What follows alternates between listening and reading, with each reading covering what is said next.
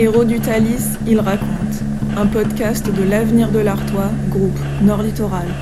Le fusillade, en fait, c'est pas un terme euh, que j'entends habituellement sur un fait divers à, à Arras. Le 21 août 2015, une attaque a été déjouée à bord d'un Thalys qui reliait Amsterdam à Paris. Un homme, Ayoub El Kazani, 26 ans à l'époque, avait ouvert le feu vers 17h50. Il était armé d'une Kalachnikov. Le 21 août 2015, il est ce qu'on appelle dans le jargon des sapeurs-pompiers le premier COS. COS pour chef des opérations de secours. Lui, c'est le lieutenant Patrick Tinchon, une figure des sapeurs-pompiers rageois, connu pour son professionnalisme, sa bonhomie et son humour potache.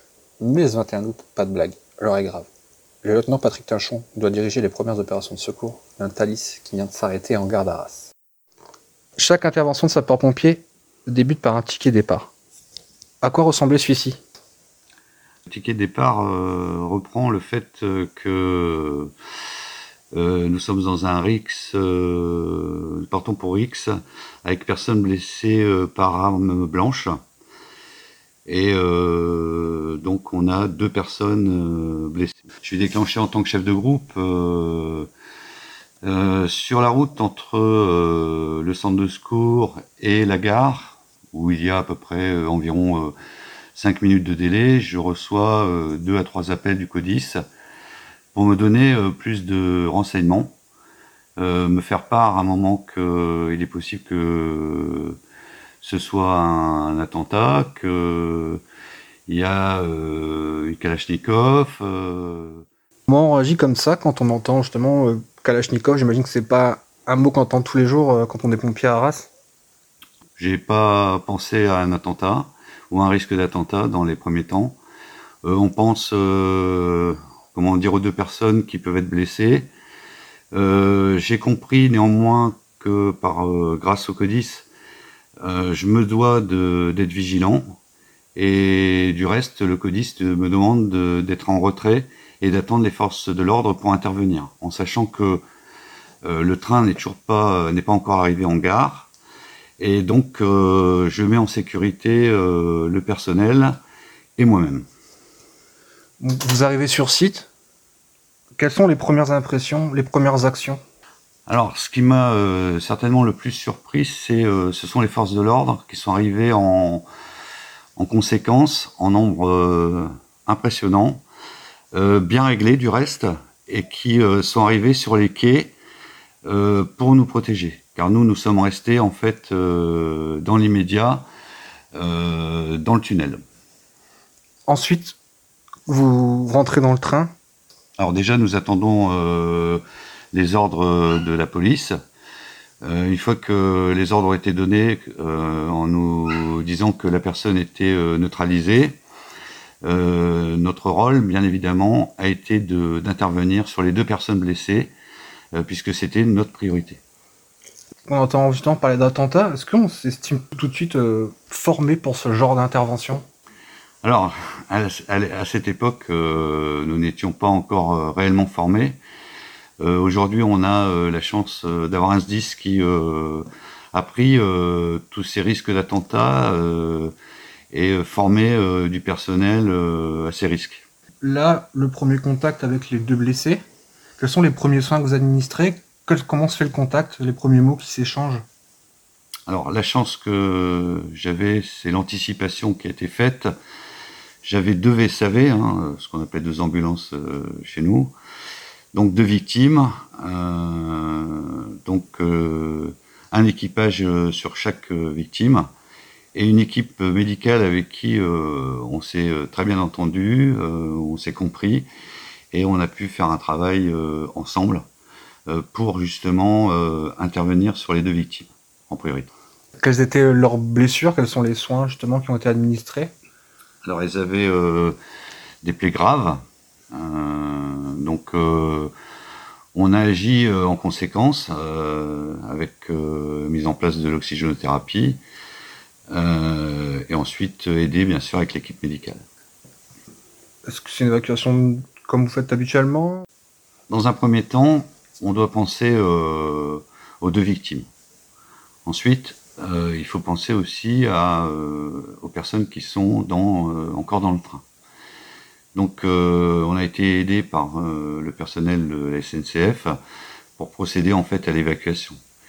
Euh, il y a des gens qui étaient bien sûr traumatisés par ce qu'ils ont vu. Euh, on les a euh, évidemment pris en compte. et il y a une cellule psychologique ensuite qui est intervenue. À ce moment-là, vous êtes, vous êtes combien en tant que sapeur-pompier? Alors au départ, nous sommes très peu. Je, il y a deux VSAV, donc ça comporte six sapeurs-pompiers, plus euh, moi-même en tant que chef de groupe, ça fait 7.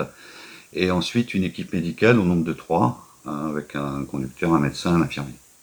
Quel est le rôle de chacun euh? On a euh, bien sûr, quand on définit les rôles, au niveau des VSAV, ils ont les compétences et ils savent exactement ce qu'il faut faire.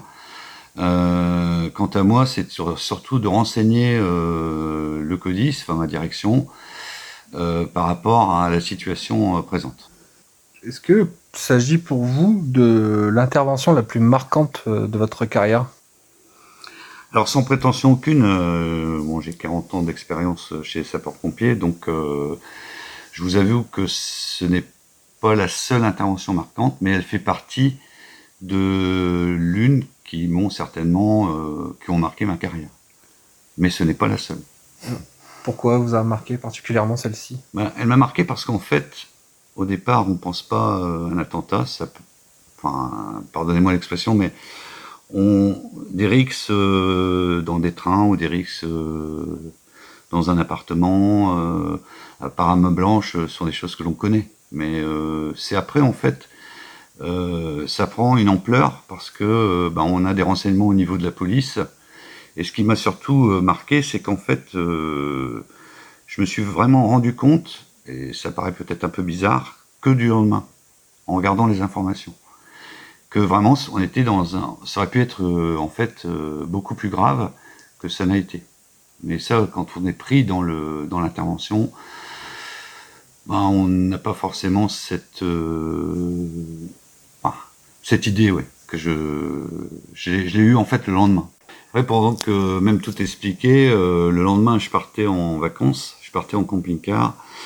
Et euh, quand je suis arrivé, euh, je me suis mis à regarder la télé.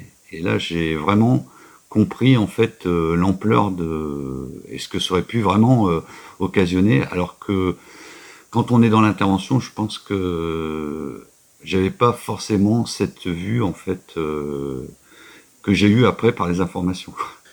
On a beaucoup retenu l'image des, bah, des héros américains. Vous étiez en contact avec eux. Quel était le contact? Comment ça se passait? C'était en anglais?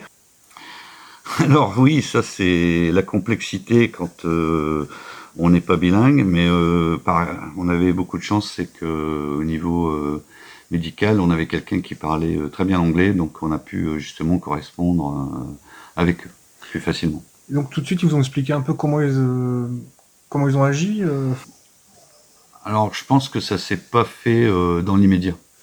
Je pense que ça s'est fait une fois qu'ils étaient mis en condition. Euh, mais je pense que la priorité pour eux, je pense, c'était surtout d'intervenir et que, enfin, pour eux, c'était secondaire. Le procès doit s'ouvrir euh, mi-novembre à Paris. Est-ce que c'est un procès que vous allez suivre?